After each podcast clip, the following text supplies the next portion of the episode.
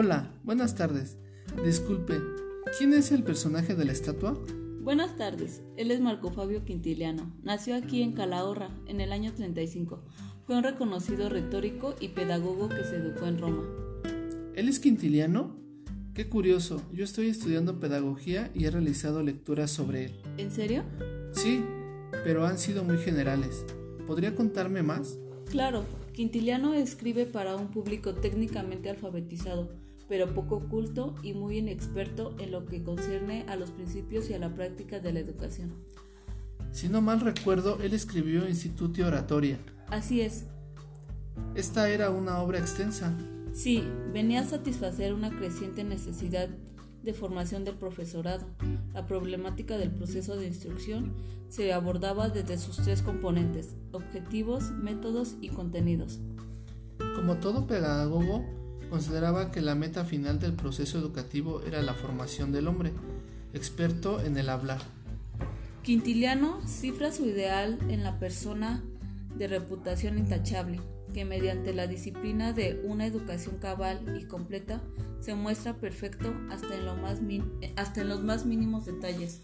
El camino para lograr semejante perfección lo constituye la educación del orador.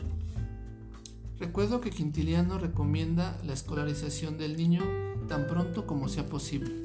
Así es, la educación para Quintiliano debe comenzar con el aprendizaje de la lectura, pasando de las letras a las sílabas y de estas a las palabras y las frases. Podrá profundizar en la enseñanza de la gramática, así como de la sintaxis y la ortografía. La literatura debe enseñarse. Quintiliano le añade la enseñanza de las matemáticas y la música. El valor de la geometría radica en su ejemplificación del razonamiento, mientras que la música es útil como arte de elegancia social. A esta instrucción le sigue la formación retórica. Ya me hablaste de la escolarización del niño, pero para él, ¿cuál era el papel del maestro? El mérito de la Instituto Oratoria reside en el reconocimiento del papel fundamental del maestro como mediador del proceso e intento de aproximación a una psicología del aprendizaje. La calidad de la escuela depende tanto del carácter y de la institución psicológica del maestro como del material de la enseñanza. El maestro ha de ser un hombre sabio y de carácter, ha de tener en cuenta la conducta del niño y debe observar sus respuestas. Entonces, ¿qué método es el que se acomoda a las condiciones que ya me mencionaste?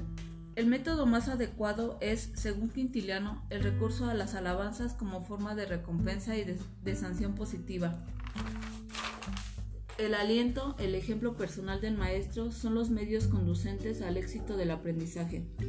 Esto es muy interesante. Hoy aprendí un poco más sobre Quintiliano, pedagogo que es de suma importancia para mi carrera. Muchas gracias por la información. Es un gusto haber platicado con usted.